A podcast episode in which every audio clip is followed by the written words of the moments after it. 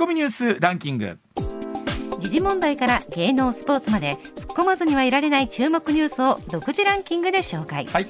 ランキングを紹介する前にまずは、うん。先週金曜日に開幕した北京オリンピックのここまでの主な結果まとめてお伝えします、はいフィギュアスケート男子のショートプログラムで共に自己ベストをマークした鍵山優真選手が2位宇野昌磨選手が3位でした。うん。羽生結弦選手はジャンプのミスが響いて8位でした。まああのーもし今回のね、オリンピックってさっき松川さん言ったように4回転アクセルを飛びに行くというのが、まあ、羽生選手にとっても非常に大きなテーマだった、これね例えば仮にですよ、うん。ショートの演技が1位だったとすると、3連覇っていうのがかかってくるわけじゃないですか。そうなるとですよ、まあ、我々素人ははい安全に、まあとりあえずご安全に飛んでいただいて、はい。えー3連覇を目指すということを一番の目標にしちゃいがちなんですけども、まあ、羽生選手のことですからそんなそんなもうちっちゃなことを言うわけではない。次元のものじゃない気がしますね。だからさっき松川さん言ったようにもうこれで心置きなくはい。4回転に挑戦できるという。と。私は思ってるんです、うんもうなので、うん。今までそれこそ1位だったら、ん。皆さんのことももちろん背負ってるものもきっとね大きいので、考えて安全牌でもしかしたら行くかもしれないっていうところも残ると思うんですけど、うんここに来たら、うんもうあとは4回転決めたるじゃないかって気持ちになってるんじゃないかなと、だねそれができたらもうあとはメダルの色とかはい運動は関係なく、僕のやりたいことをやるってきっと思ってくれてると思ってます。次元がいろんなところで我々の想像しているような次元ではないということですね。はい、多分ねあの今中国でもすごい人気じゃないですかね。すごいね。中国のファンもそっちの方を望んでる気がするので、ねはい、まあ、えー明日ですか。明日、えーまた日本中のテレビに釘付けになるんでしょうね。釘付けになはい。そしてアイスホッケー女子の日本はチェコに勝ち1次リーグ B 組1位で通過しました見てまうわ。かっこいいですね面白いやね。っぱり女女子。いやーでもあのかっこいいななんていうの表情の格闘技とは良いとは思うんですけれども、はい。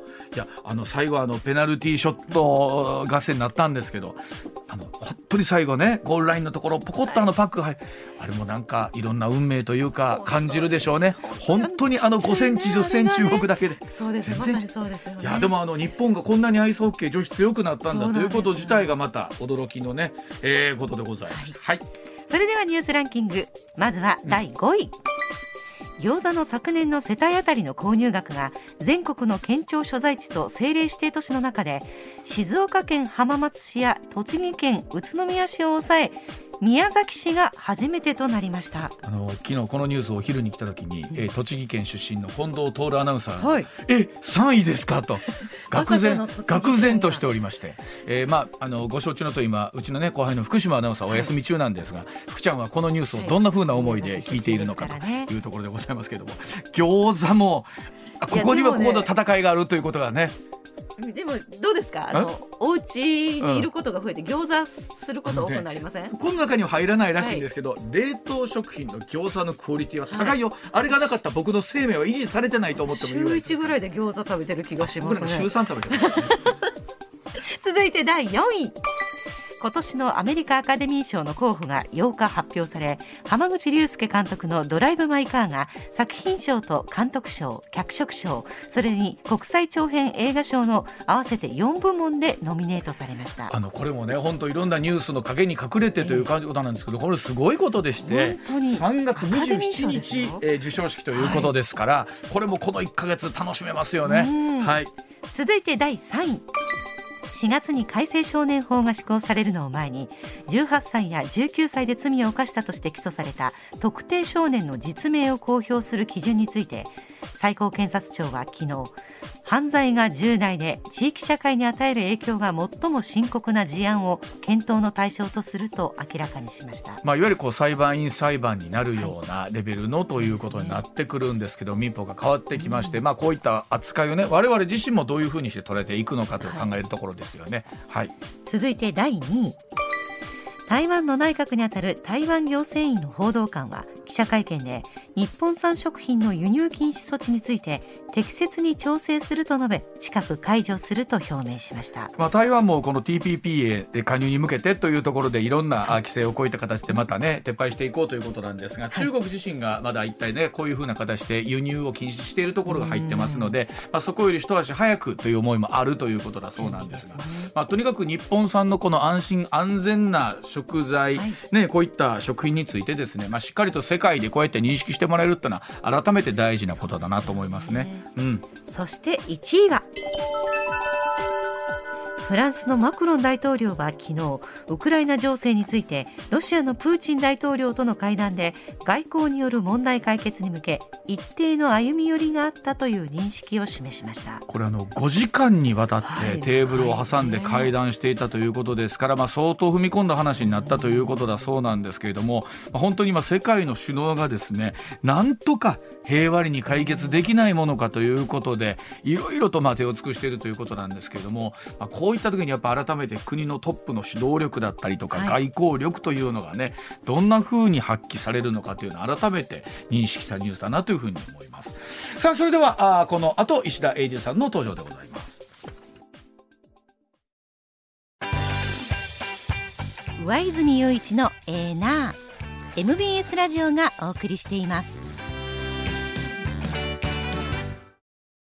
さあ時刻6時22分30秒回りました。ここからは石田英さんでございます。石田さんおはようございます、はい、おはようございます。よろしくお願いします。えー、まあコロナの状況が連日、うん、ね続いている中でですね、ね。うん、まあ昨日も尾身会長が分科会会長がちょっと高止まりしてるんじゃないかというような話もありどうなんでしょう？本来ならこの辺りがピークであってほしいんですけどもね、まああの尾身さんもおっしゃってるようにあのオミクロンの新しいやつがまた出てきてるんで、はい、ということもあるんですけどまあね、で実際そのだんだんとその重症者も増えてきてるからそっちが、まあ、分母が増えるんで、ね、まあ、分母が増えるとどうしてもそうなりますよね。まあ、あのまん延防止等重点措置も、まあ、うん、3週間程度延ばすということで、まあ、こればっかりはあのと閉める時は？やめるいう時は別にいつでもやめるいいから、僕ねあのこの23日かな、と思うのは、まあ、鍋を見たら僕京橋というですね、大阪も有数の繁華街に そうです、ね、あの家があるわけですけども、ね、あの日に日に閉まっていく店が。うん、もうもう店も閉めてもうつまり今までは9時までは開けてよかったんですよね。で8時までお酒出していいかな、うん、で9時にはもうあの皆さん閉めて帰ってもらいますよ、うん、でやってはったとこがどんどんもう店閉めていってる、うん、つまりあのお客さんも少ないんでしょうね。ねそれとあとあの材料の仕入れ方が難しいんでしょう。いややっぱりお客さんが入ってこないと材料の仕入れようがないですから。余らしたら廃棄になりますしね。いやだから結局まあ言われることですけど、うん、一つこういうことになると飲食店さんだけじゃなくって、うんうん、いろんな影響というのが出てきてそれこそ例えばその深夜のタクシーのドライバーさんとか含めてですけど、波及するところは大きいですよね。そうですね。だからあの、まあ、オミクロンはそんな重症化なれへんとか言いますけども、やっぱりあの世の中の人はあのやっぱなんていうかな、うん、警戒して、ね、あまりそういうとこ出えへんようにしてるということようわかりますあのなんて言うんでしょう、えー、つまりもうかいくぐってでも何とかしてでも飲み行ったろうというよりも もう今はちょっと本当にやめといた方がいいんちゃうかっていう気持ち、うん、そばで出てるってなるとちょっともうやめとこうかって気持ちにはなりますよね。そうなんですよ、ね、だから会社とかでも結構周りに出てきてると、ね、あもうちょっと飲み行ってたらあかんかなと思うんでしょうな。あとまあ濃厚接触者ということになるだけでまた今度はね、はい、あの会社での業務がみたいなこともあったりすると、うん、まああの本当いつも言いますけど振り返ってみたらあの12週間の辛抱やったなと後で振り返ってみるとね、うん、えー、なってくれりゃいいんですけれども。はい、いつも言ってます。来週の今頃は下がってきましたなって言いたいと言い続けて2週間ぐらい来てますけれども、はい、はい、ではこのニュースからお伝えしていきましょう。時刻6時25分回りました。こちらでございます。さあ韓国大統領選挙まで1か月。ここに来て新たな風が3月9日投開票韓国大統領選挙をめぐりまして残り今ちょうど1か月ということになりました。ここまでカリスマ性のある候補者のいないいわゆるどんぐりの背比べ状態というところだったんですがここに来て保守系最大野党であります国民の力ユン・ソクヨル候補に追い風が吹き始めたということなんですね、えー、韓国社会を覆っている閉塞感が生み出す政権交代論え2月3日に行われた討論会、えそして、え進歩系与党革新系与党の共に民主党のイ・ジェミョン候補を新たに直撃した。夫人の権力乱用疑惑。なるものが主な原因と言われてます。さあ残り1か月。この先どんな展開が待ってるんでしょうか、はい。あのー、今まあ上ちゃんがね、うんうん、どんぐりの背比べでまさにそうで、まあ、書いてね、あのー、3月、まあ、ちょうどあの2月があの28日なんでちょうど1か月後の今日なんで、ね、水曜日ですよ。うん、あ水曜日か、ちょうど1か月、うん。であの投投開票がね、はい、で、えー、大体この3月の大統領選挙に向けて大統領選挙年末にはねほぼ見えとるんです、うん、どっちいうの、うん、で今年は1月先月の今頃でも全く見えてなかった、はい、で1か月経って見えてくるかなまた見えてへんでどんぐりがちょっと入れ替わってるだけでね、うん、えー、言うても、えー、強い方と弱い方と5ポイントぐらいしか差はないんで、はい、また1か月でそれは5ポイントはまたひっくり返るんで、5ポイントは変わりますよね。まね。ねでまあ今あの、ずっと言うてるのがそのまああの本当にね、ネタがないんですよ。あの、大統領選挙出てる人が。こうだから相手のあの上げ足取りみたいなばっかりになるわけ。いやでもあの我々に伝わってくるのがこうですから、はい、韓国国内からもっとそうなんでしょう、そうなんですよね。で、あのー、前回1月にちょっと韓国大統領選挙話させてもらった時は、うん、あのイジェジェミョンさん、はい、あのー、今のムン・ジェインさんのまあ、言うたら流れを組む政党の人、うん、この人の方がちょっとリードしてるんちゃうかと、うん、と言われたのがその薄毛治療にそうで したああの、うん、あの公的保険を使うと。でぐっマジでぐっと伸びたんですねでそれはでもあれがね計算されてたんです、うん、あのイ・ジェミョン陣営がちゃんといろいろこう調べて結構ね韓国ってね若者の票って大きいはいはいでやっぱそう悩んでる若者が多いでと。であの男性だけじゃなくて、はい、女性の皆さんも結構そこに対して積極的にお金使うらしいですね。そう。なんですよ。だから、うん、まあ伸びたの。で,、であのユン・ソギョルさんあの、まあ、対抗馬ですね、はい、えー、あの国民の力という最大野党なんですけど、うん、ちょっとややこしいんだけど保守系が野党です。ね、今韓国は。で革新系が与党党だそうですね。革新か保守か言ったらどっちが新北朝鮮かと考えたらいいんですけど、ね、なるほど、うんうん。うんうん、だから、えー今の今の与党の方が新北朝鮮が、はい、革新系やからね、ムン・ジェインさんとかそうそうそう。そうで逆のユン・ソギョルさんこれが野党。よ、うん、保守系の野党なんです、はい、ここ国民の力というところなんですがこの人がですねまああまりまああの選対がバラバラやったんですよ、うん、で喧嘩して選対の中で喧嘩しとったんですよ。もう選挙対策本部自体があかんがない話。まとまってなかったんですね。そうそうそう。で薄毛対策とその選対がバラバラ飲んでちょっとあの、えー、革新与党の方が有利となっとったんですが、うんうん、ここに来てまたちょっとぐりっとひっくり返ってるのがいろいろあってね、うん、あのー、まあ、えー、第3位のアン・チョルスさんという人がいて、はいいました。この人は野党系なんです、野党系、中道野党です、はい、えー、いわゆる北朝鮮との仲良さ度合いでいうと真ん中辺におるけど野党なんです、うん。うん、でこの人を、まあ、支持してた人がこれいよいよ、まあ、第3位からの浮上は難しいだとなるほど、うん、なった時にうう言うても野党やねんから、野党の方に票を乗すべきちゃうかと。うんいうことでおそらくユン・ソギョルさんの方に乗ってるんですよ。となると今度はそっちの方が今度は勢力増しますよね。そうそうそうそれで今、ユン・ソギョルさんの方が5ポイントほどリードしてるんです。はい、実はそんなにその政策的にね、うん、どっちが支持されてる子ないしあとはその、うん、ご婦人のね奥さん、はい、奥さんのスキャンダルという意味ではお互いさんなんですこれ。それぞれ奥さんは。ユン・ソギョルさんの奥さんが最初にスキャンダルスキャンダルってい。うふうにちゃうのよ、はい、学歴詐称です、はい、やったんやけども、ね、今イ・ジェメンさんの方がちょっと部が悪くなってきて、うん、えー、与党の方ね、はい、奥さんがそのこのイン・ソギョルさんがあのあごめんなさい。イ・ジェメンさんが、はい、あの知事だ、うん、京畿道という、まあ、あのソウルをくるっと囲むような、はい。まあ、中心地の知,、知事やってはった。うんえー、でその前は市長もやってはって、うん、その頃に、まあ、特に知事の時にその知事夫の知事のね、うん、えー、その権力を使って、うんはい、あの私事に、うん、えー、公務員をつこ取ったんちゃうかと。やれ何かこうでこいとか。そらあかんやろ。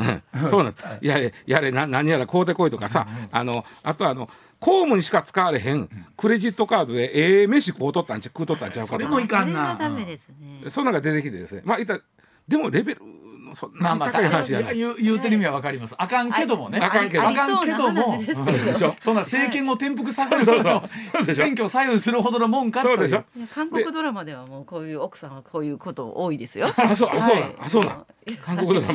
なるほど。なそうなんや。うん。でで特に韓国の大統領選挙ではこの手の不正っていうのはものすごい嫌がられてね。あの多分それは松川の方が詳しいんでしょうけど、えっと、いわゆるその学歴詐称とか、いうん。そういったところに対するのも日本でもほらあんまりよろしくないですよ、うんうんうんでももっとなんでしょそう。もっとすごいと思います。もう本当学歴ありきみあたいなところがある。そこありきですから。にかける情熱とかもすごいですし。そうです。よ。うんだからいわゆるそそこにみんなごっつ頑張って勉強してなんとかええ学校行くことするのに、はい。権力あるやつはスイート行くんかい。とまたスイート言ったるドラマはありますね。スイッとい。った人に対するバッシングもうんとんでもないものがあるんでしょ、僕らが思ってる以上以上の。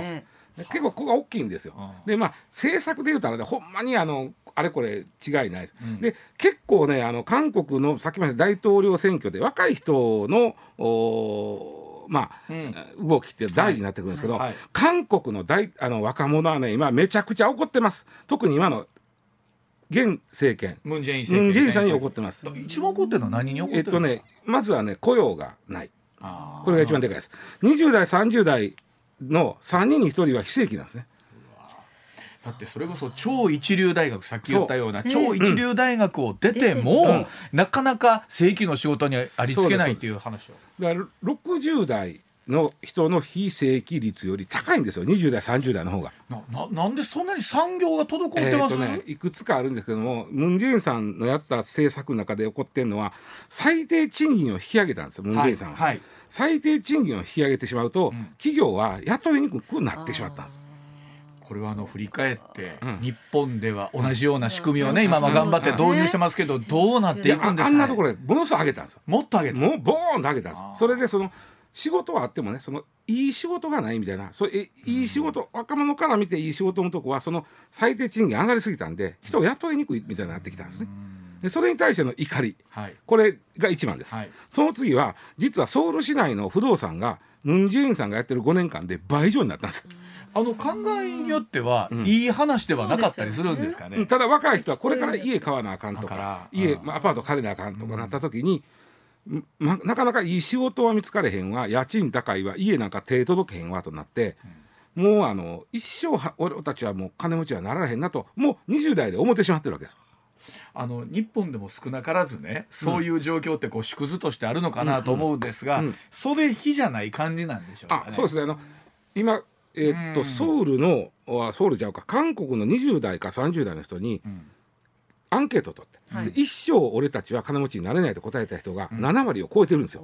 これはすごい数字やで。これ日本で聞いたらどんなぐらいの数字になるかな。もし同じような同じアンケートを取ったうん。がっつり真面目に聞いておかしいけどなんかこうお面白おかしくアンケートを取るんじゃなくて、うん。かなり真剣に言っても、うん、7割はいけへんと思うな、そうですね。金持ちのあれは難しいけどね、うん。例えば家は買えると思いますかぐらいの感じでなるほど。おそらく今ソウルの人なん若い人なんかは買われへんと思ってるわけですよ。うん。だから絶望感しかないんですね。そうなんですね。うん。でそこでですね、はい。実はえー与党も野党も大してさ政策には差ないし、うん公約も大した差もない、どんぐりの成果でまさにね、うん。でこうなったらいつも切るのはね半日切符なんですよ。まあま半日切符を切って。おなじみの手ですよね。であのー今の与党つまり、えームン・ジェインさんはいチームの方が半日なんですよ。はい、うんで野党の方がまだ半日ではないんです。はい。で、えーちょっとあの今不利になってるイ・ジェミョンさんあの与党側の人が半日切符今まで来てなかったんですけど1月16日1か月も経ってません、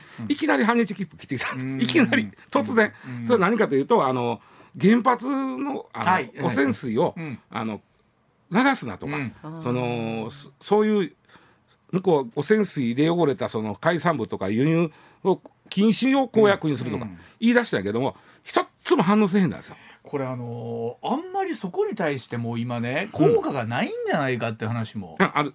それとね若い子はねどっちかというとね中国をに反発してるんですよ。はあ。うん、すごい反発してるんですね、うん。中国に対して。あのまあ応募やないか中国で応募やないかみたいなのがそうあって、でそのお原発のおいわゆるその処理水うん。問題を言うのやったらまず中国の PM 問題をやれと。ああなるほど、うん。いう。その方がみあの現実的ですからね。流れてくるしね。そうそうそう、うん、でちょっと待てと。であとはそのさっき言ったように今の与党はまあ、北朝鮮とは親和性があるというか、うん、いやまあ、仲良くやっていこうという、とこなんで弾道ミサイルを北朝鮮が撃ったって何も言わへんわけですね。うんうんそれでも北朝鮮を支援はないけどまあ、そういうふうになるわけ、はいはい、そしたら若い人にしてみたらちょっと待てと。北朝鮮が弾道ミサイルで撃ってきても南北支援言うてるくせに、うん、日本に処理水でケチつけるってなんか話、ちょっと大小が違うんちゃうか、そこのところはしっかり皆さん理解してくれてますね、そこはね。もちろん反日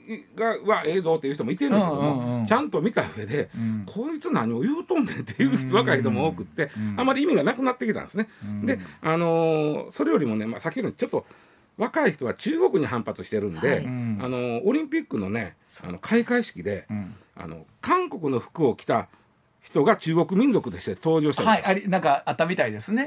それに対してなどういうことやねんと。言ってまた怒ってて、そういう怒りって実は野党与党関係なく本当はね、ここ先向かわなあかんないけど、どうしても現与党現在の政権に対する批判になってくる。でもう一つはね韓国昨日オリンピックでやっと銅メダル1個一つ取れたんですよ。で実はあのトラック競技取れなかった、はい、ショートトラックショートトラックで、あれおお家芸なんですよ、はいそうですね、あれで取れなかったんで、そこに対しても別に野党与党関係ないけど現政権に関係ないですけどもう。まあ、ただあの日本でもありますよね、うん、それはあの例えばオリンピックでいい成績残したらなんか知らんけど今の政権に対しても、うん、まあいいかみたいな感じっていう。あるそうなんですよ。国民感情としてってのありますよ、ね、だからもし韓国がメダルラッシュになってたら今の政権が、ようやっとるなってなるわけですよ。あのほんまは関係ない、ね、関係ないけどね。国民感情として。でそこもだから今の今の与党側が、まあ、しんどいところただまああと1か月、で5ポイント差なんでね、またはっきり言ってそえそんなことでっていうことでひっくり返るかもしれないあの実はね昨日えっと李相哲さんっていう方に、はい。はい、えー、この VP によく出られてね。VP よくお出になってました、はい、あの韓国北朝鮮情勢、大変お詳しいんですけど、うんうん、昨日あの特番をちょっと収録しまして、はい、1時間半ほど、えー、その韓国という国北朝鮮という国それから今のあの両あの石田さん。紹介してくれた候補は改めてどんな人なのかって話聞いたんですけど、めちゃくちゃ面白かったです。すっごい面白い。であこのお話を聞くと、はい、あの例えばじゃあ実際今韓国の皆さんが日本に対して思ってる感情ね、うん、そこまで反日なのかっていうところ、今石田さん言ってくれたように若い人は正直もうそこまででないっていうのもすごくあるみたいですし。もうちょっと理屈をちゃんと捉えて考えてるよね。うん、でそのあたりの話あの2月13日の、あ夜中に放送ありますんでぜひこれね、聞いていただいたら韓国大統領選1か月後。あそういうことがテーマなんだということが非常によくわかりますので、また改めてそちらもご確認いただければと思います。さあ時刻6時39分になります。続いてこちらです。さあ北京オリンピックの開会式の視聴率最高と最低をマークしたのはという話でございます。えー、4日のことでございましたけれどもあの NHK さんで生中継されました北京オリンピックの開会式、まあ、いわゆるビデオリサーチさんが平均の視聴率のお出しになるんですが21.3%だったことが分かりました。夜の9時にセレモニー始まりまして20.6%からぐっとスタートして、はい、特にあのすごかったですよね。あの LED だったりスクリーンだったりレーザー光線などでですね最先端の技術が駆使されていたわけなんですがえ日本選手団の入場があ午後9時23分、はい、25.2%一方でじゃあ一番みんなが興味なかったのはどこなのかというとあのシーンだったそうでございます。トイレタイムだなあれ。私もお風呂行っちゃいました。あの一説には校長先生というあ あだ名までついたそうですけど。あんま長いから。はい。はい、あの東京の時もちょっと長かった、あれは長すぎた。いやこんあれは暑かった今回寒いからな。そうですね。あんまり長いと。でもあのバッハ会長って、うん、なんかなんでこんなイメージ悪なったんですか？まあしょうがないね。今のオリンピックお金かかるから、うん、中国頼みならざるをえんから。あの中国とすごいこうそうですよね。強いっていうイメージが、ね、ところが思い返していくとね実は日本の東京オリンピック招致が決まった時って、ちょうど IOC の会長も交代するタイミングと近かったんですけど、バッハさんになった方が日本に有利なんじゃないかというお話もあって、どっちかというとね日本の世論はあの当時ねあバッハ会長でよかった。あお同じく日本に東京のオリンピックもやってきたっていう感じで実は10年ほど前みんなまあまあ浮かれてたんですよ。なんかいつの間にかぼったくり男爵そうそうになって、だからまあ なんて言うんでしょう。まあ医者さんお話ありましたけども、はいうん、あのやっぱり中国マネーっていうところと、はい、今回やっぱり北京ね切っても切れないところあって、やっぱりねオリンピックってやっぱりお金かかります。かかるっていうかお金にねだからどうしても振り回されるとかって。で実は今日その開会式の視聴率もさることながら、うん、なんで夜やねんっていうのがすごいあってね。ただでさえ寒いのに。ただでさえ寒いのに。あの日本シリーズとオリンピックの開会式がいつの間にか夜になったね。光が入るようにですかね。あの夏の大会も夜。は、これどっちか分かるやん、はい、夜は涼しいから、はい、で冬まで。でも冬まで夜なったでしょ、うん、これいつからなったんやろうと思って。調べたら、うん、1992年のアルベールビル、あのフランスの、アルベールビル大会から夜になったんです。えっと長野昼でしたよね。あれだけが違うだからここねちょっと説明します、そこはまたポイントなんです。アルベールビルから夜になったんです。でこれは何のためにしたかは分からへんねんけどおそらくテレビ局のアメリカのメディアの都合や、まあ、そうでしょうね、うん、というのはパリとニューヨークだと6時間あの時差がある。時差つまりニューヨークが6時間遅れてくるわけですね。うん。はい、で例えばね午前11時昼やと午前11時になるんです、うん、開会式が、はい、それやとニューヨーク時間になると午前5時なんですね、うん、午前5時から誰が起きてみんねんって言うんですよ。にはちょっと合わせようとは、ね、それでところが午後8時からスタートやったら、午後2時から。セレモニーは午後9時からなんで午後3時からああ3時、う。ん、ね。そしたらよえ見やすいが、まあまあ見やすいですね。という都合があったんじゃないか。ただどこのいろんな文献見てもそうだからそうやとは書いてない。まあそうですよ、ただ92年から夜になったことは間違いない、うんうん、で合わせてこの年から夏の大会も開会式は夜になったんです。92年っていうのが一つの節目なるほど、うん、で今上ちゃん言ってくれた、えー、長野オリンピックは昼な、はい、昼ですよね。昼なんです。それは？これはあの長野オリンピックは当然92年より後ですよ、うん、あとところがねこれは面白い。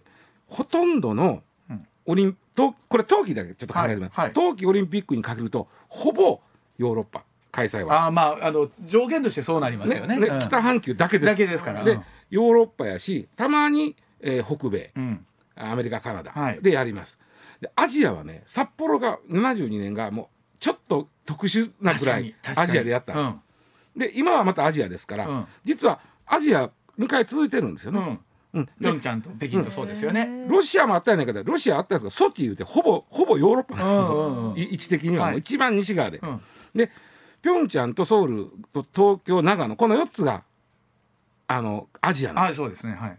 ね、うん、基本的にはヨーロッパとアメリカの時差でやる。考えてた、うん、だから夜にしましょうとなってんけども、長野に来た時にちょっと待ってくれと、うん、長野は夜やとややこしいぞと。今度は。今度はまたはい、なってえー、っとでここで今は NBC が力を持ってる、ね、当時 CBS やったんですよ、ね、アメリカの、で CBS が要請してきてすみませんあの長野オリンピックだけ昼にしてもらえませんって 開会式を。に合わせてもらえませんか。そうそうそうそう。で午前11時からになってニューヨークはねマイナス14時間、はい、日本と考えると、はいはい、となると午前11時からスタートすると向こうは夜の9時なええ時間。ええ時間。ええ時間。ええ時間ええ時間。もう風呂も入った後ちょうどいい時間。向こうどうや風呂入るか知らんけど。風呂入る入るよ向こうの人もシャワーぐらいね、はい、で悪すまんけどそのアジアなんでその夜にやっとやられるとめちゃくちゃややこしいんであのここだけ昼にしてもらえませんかってなった。でだから長野だけが昼なの。はあそうか、うん、だから特殊なんですねアジアでやってるっていうのはね、うん、今回あでも北京だってそんな時差変わんないですよねだからもうそもうそこはもう。諦めたんですね。であのあとはねもう一つはねやっぱり長野のとと違うのは、うん、あの演出方法がね、うん、夜向けになった。LED とか、まあ、そうですね。CG 花火とか、そう。で長野の時はあのブルーインパルスが飛んできて。ブルーインパルス飛びました。かっこよかったやろ。かっこよかった小田誠二さんがこう指揮してそうですバーンと割ったら向こうからシューって飛んでくる。そのタイミング合わせるのが大変やったと前ドキュメントかっこいい。であれは五色の煙は昼やから五色で分かるんだ、うん、確かに 夜だとちょっとなんかうるさいの飛んできたなって。だからまあもちろん昼は昼の演出夜は夜の演出あるんでしょうけど、うん、まあ結局はそのいわゆる今だったら NBC アメリカのね、うん、やっぱ放送局権利持ってるところ、要はお金出してるところの都合になるっていうことになりますよね。だから長野は昼やったんかって俺もね思って僕もね、あれあれ長野昼やったんやんけと思って、調べたら長野が特殊で、CBS が直々に昼にやってくれた。いやでもあの確かにほら東京が去年やったでしょ、はい、で今年、まあ、北京で、うん、なんか2年続けて僕らすごいええタイミングでオリンピック時間帯で見てるじゃないですか。本来オリンピックっていつもなんか夜中目こすりながら起きて見るって、ね、うん、僕ら今このちょっといい時間帯に体染みついてしもたんで、次またね、イタリアとかフランスとか行った時に、ねちょっと感覚変わってくるんだろうなと思います。今回ちょっとちょっと話ずれますけど面白いの調べた時にね、今回あの開会式で子供がなんか鳩みたいなこう隠してこうはいはい、はい、バーッと、出てきましたね。踊ってやったでしょ、はい、であれはオリンピックオリンピック憲章に必ず平和の象徴として鳩を解き放たなければならないってなってる。ちゃんとルールがあるんです、ね、そうなんです、うん、ところがあの昔の昼の夏のソウルオリンピックで、うん、あの点火した瞬間に鳩が燃えた。ありました。あれはねかなり衝撃的な映像で。しょ、はい、鳩が炎に包まれて包まれてしまったんです。で世界中が驚いたという。ああれものすごい抗議が来たの。そうだ動物愛護団体から。そりゃそうだと思います。以降ですね、うん、もう生の鳩はやめとこうと。オリンオリンピック憲章に鳩出せって書いてあるけど。あと。ですけど。最後の観点からありますから、まあやめて生生生生生きたやつやめとこう。これがこの映像とかね、はい、あの子供が鳩の格好するとかね。そうでね。そうそうそれでやっとこうと。で今回だからやっぱりそうやそういえば長い間生きた鳩見てへんなと思って。それは鳩だってね、うん、ずっと飛んでんのしんどいから、うん、それはちょうど聖火台止まりやすいやん、はい、そ止まるよ。元はね元は第1回第1回で、あの古代オリンピックに参加した選手が自分が優勝した、はい、その喜びを親に伝えようと思って伝書バトに託した。ああなるほど。から来てんのに、あれ燃えてしまった。でも以来。今回成果もねちょっとエコなそうエコなのちょっとそうそうそうしてという。ねあの時はすごかったよ、ブワー ね、1988年そうです88年いやだから昨日一昨日も言ったんですけどあのジャジャンプでね、はい、金メダル取ったんが24年ぶりやと。そうです24年ぶりってずいぶん前やなと思ったら長野オリンピックやったと。そうそう長野オリンピックついこないだやんもうっていう 自分の年の重ね具合に、はいね、もうそんな経ったかもうそっちの方が昔なほらじいちゃんとかがね、はい、言うてたじゃないですか、ミュンヘンの時はなとかミュンヘンって思ってたんですけど、そんな感じに今ねなってる自分がいて。鳩が燃えたもそれぐらいです。そうですね。えー、ど6時48分お知らせの後もニュース続けていきます。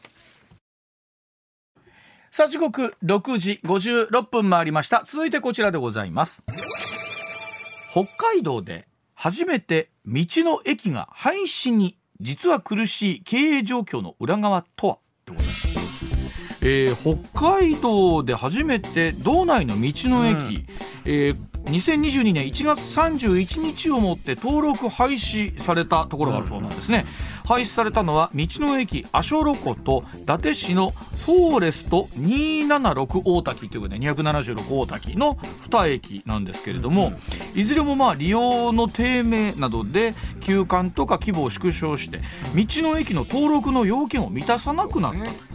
道の駅がにぎわってないというイメージがないんですが、実は経営に苦しんでいるところもあるんかなり多いですね。うん、あのー、まあ好きでしょ僕僕大好きなんですよ道の駅。道の駅ってあの一番便利な観光スポットじゃないですか。そうそうそう。で テンション上がらへんあの看板見たら。わかる。こっちって書いてある。であの必ず寄りますよね。そうやろ？であのなんていうの？地域の名産とか。そうそうそうそうあれほらでまたね買わんでええのに買うじゃないですか。そうそうそうそうふりかけとか。そうそう。でなんか、うん、そで全然知らんねんけどその辺そのその地域に住んでるおばちゃんが作ったなんかご飯とかね。絶対うまいやんこれみたいな。あれなんか酒のあてみたいな買うよね。そうそうそうそう絶対売ってるじゃないですか。テンション上がるやんな。テンション上がる。でまあ行く時ってさ大概僕らもその、まあ、休みの日とかあんま平日行かへんから、まあ、まあうん、まあ平日は空いてんのかもしれんな。そうかうん、普段使いするところやないですもんね、うん、観光客の人が。で1200あるんですよざっくり。あそんなあるんや日本に。はあ。1200あって、うん。ちなみに一番多いのは北海道なんです。まあそうでしょうね。1割は北海道にあります。あそんなにあるんですか？120ぐらいは北海道にある。まあ広いしね。一番少ないのは分かる？どこかと東京都とかそうなっちゃいますよそうだ東京1個しかない東京逆に1個あるあるん1です個あるんです。八王子に。あー、ま大阪はね10あるんですよああ大阪は多分それこそあるん千早赤坂村とか能勢とかはい。岸和田とか、そうですね。おまあ、そ土地土地の美味しいものもいっぱいあるようなとこ多いから、あるそうでしょうね。で大阪は 10, 10あるんでそれでも43位なんですよ。うん。少ない方なんですよ10少はないでしょうねだってまあ。1200あんねんもん。そうですね。でそんな中であの北海道の2つ阿蘇ロ湖というところがまず、うーまあこれね93年から始まった制度なんですよ。うん。で阿蘇ロ湖は第1期生なんですそういう意味ではあそうですか。93年に登録された、うん。北海道でもだから一番古い。古いんですよね。でね僕ねあ時代ある僕らの時代やったらね阿蘇ロと名の付くところがはい。潰れるはずがないんです、あもう言うと松山千春さんのそうなんです。で阿蘇ロよりという本が出ました出るぐらいですから。でみんな阿蘇ロにどんなか見に行って何もない。だってあのこれ足によると書いてアショロっていうのはあれで知りましたもんねそう多くの人が。で何にもないところに道の駅があってんからさ行くはずなんですが,、えはいはいですが。まああのーじゃあチーズのね工場があったんですって、うん。でそこで作ったチーズで、まあ、食べるとか、うんうん。もう製造販売が一定になってた、うん。そのチーズ工場がもう経営不振で閉まって以降はなる何もなくてスタンプが置いてあるだけになってる、あそんなに？うん、はでもつもう一つはあの道の駅フォーレスト276大滝っていうの、これは世界最大のログハウスやったんですけど ここここも、あのー休業期間が終わっても再建する見込みが立てへんだと。な7時の時報の後。しかしこのフォーレスト大滝の、うん。えー世界最大級のログハウスを歌うとかこういうのって、バブル期とかはたくさんありましたよね。ですです。で、えーこのお道の駅制度始まったんきっちり始まったのは93年。93年。で91年から試験的にやってたんですよ。はいはい。でフォーレスト大滝は96年なんですけどその前からなんかやってたかもしれない。いきなりそこにポンと立ったというよりは、もともとあった施設をそういう形でり転用したというか、うんまあさらに大きくしたりね。したうんうん。でそのかいまあここもね経営苦しかって例のあの花畑牧場も参加したことあるんですよ田中義武さん。そうそうそうそうキャラメルですよね。でそれもやっぱりあかんくて、あのまあ何回かこうなんていうか経営母体が変わりながら、改修工事を理由に、えー、2017年5年前に、えー一旦閉めました。うん。うんでも結局はその休業期間が終わってもこれはちょっと再開しても目処が立たないことでそのまま登録返上、これあのさっき石田さん話ありましたけど、要件があるんですか？あるんです、うん。あのねこれはねそもそもこの国土交通省がやってるこれことなんですね。国がやってること、政府がやった施策の中で珍しく成功したと言われてる。珍しく。そうそう。確かに。確かにそうやね。でこれはあの自治体があの、まあ、あー申請するんですね国土交通省に。で、えー国土交通省が認める時の条件があって、うん。まず24時間使える駐車場とトイレと、おまあ、ベビーコーナーがいる。この3つが24時間使えないとダメです。まあそうですね。車は夜中中も運転しますからね、うん。そもそもはそういう休憩場所ですから。うん。でこの登録返上したとこもここのね条件は別にクリアできるんですよ。まあそうでしょう、うん。あるわけやから。はいあるわけですでその次があの道路情報看護情報を提供する。ああこれもねはい。スタンプラリーの横にチラシ置いといたらなんとかなるわけですよ。なるほど。チラシだけでもいいよっていううんうんうん。はい。で3つ目がね3つある。3つ目が難しかった。この地域連携機能を言うてんこれこそ僕らが楽しくやってる地元特産品とかほらあの地元グルメ。うん。そういうあとね結構ね温泉とかがあるとこあるんですよ。はあ。道の駅に、はい。そういう地元に温泉があったら、うん。それ地元の、まあ、特産品とかグルメとかそういう温泉施設とかそういう観光うん。のまあものを置く地域連携機能って言ってるんですけど、ね。はいはいはい。これもないとあかん。でも地域連携機能は別にそういう意味ではやろうと思えばできるんじゃない？ここにお客さんが少ないと一気にしんどくなるよね。あだってスタンプは置いててもさ別にコストかからへんし、そうですね。人まあトイレはかね、はい。あのそういうがこそかかるけどそんなかからへんじゃん。うん。でもやっぱりレストランとか物販とか言うとやっぱり。確かにそうかすごい人が出さなきませんもんね。でえーでもそこが楽しみなのにね。そうそうその2つができへんなったら、そのこれができへんなると要件満たさないんで、なるほど。えーまあ、返上もしくはもう申請してやめますと。で1200あるうちのこれ実はアショロとフォレスト276大滝は1200あるうちの3つ目と4つ目です。三つ目とって何つまり今までここ入れて4つしか変廃止になってない。なるほど。そういうことなんですね、うん、で 1, に1と2は両方とも近畿なんですあそう。近畿古いですよ。あのね、えー、おお茶どころわずかというわわわずか町。京都の。あ京都、はい、うん、あのこれもね第一期生なんです。93年に。初期に、うん、うん、できたんですけどもおまあその言うたさっき言うたその物販そっちがなかなかしんどくなって、うん、えー、2004年に登録抹消なんで10年ぐらいしか持ってない。ね、はい、で今はそこはローソンが立ってるんで、まあ、そ の別に なるほど不便なことはない。不便なことはない。なるほど。で、あとはね、あのこれあのうちのあの僕の死んだ親父の実家の近所なんですけど、道の駅山崎、あの兵庫県の山崎はい山崎インター、はいあります。降りてちょっといたところがあったんですけど、うん、えー、これもね第三セクターが運営しとったんですけども。おまあ、だんだんだんだん経営がしんどなっていって、うん、どうしようかなどうしようかな言うてるうちにあの賃借契約が土地の切れるんであほんならもう延長せんときますわ。難しいね。あの確かに休日とかは、はい、あの多いでしょうけども、うん、そのメリハリというかつきすぎるんでしょうね。うん、そうやね。あの昔はねあの、うん、高度成長期の頃はね、えー、ドライブインっていうのがあったんですドライブインそうでした。うんうん、でそれは結構子供の頃にテンション上がったんですよ。上がりました。ジュース飲ませてもらえるとかね。うんうんうん、あってそれがまあこの道の駅になっていってるわけで、うんえー、ドライビングもなくなっていってしまってるからね、うん、なんとかまあ、でね、でもまだ言うても1200あるうちの、うん、今回3つ目と4つ目が消えるだけで。まだ1200近く残っと。だからその代わりものすごい繁盛してるところは繁盛してるでしょうからそうですね。まあその車離れとかいろんな要素も入ってくるんでしょうけどもだ道の駅自体がみんながみんな順風満帆やないでということです、ね、ちなみに日本で2番目に一番多いのは北海道、うん、2番目が岐阜なんですよ、広いでしょ？土地 が。あと車社会でしょそうですよね。で、うん、逆に岐阜が苦しんでてね、うん、日本で2番目56駅もあるんです。そうするとどう差別化をつけると みんなこう木工用品ばっかり置いなるほどな。木工のね商品ばっかり置いてます。で苦労してるっていう。それぞれ差別化をまたそれもある。それも難しい。はい。だそうでございます、はい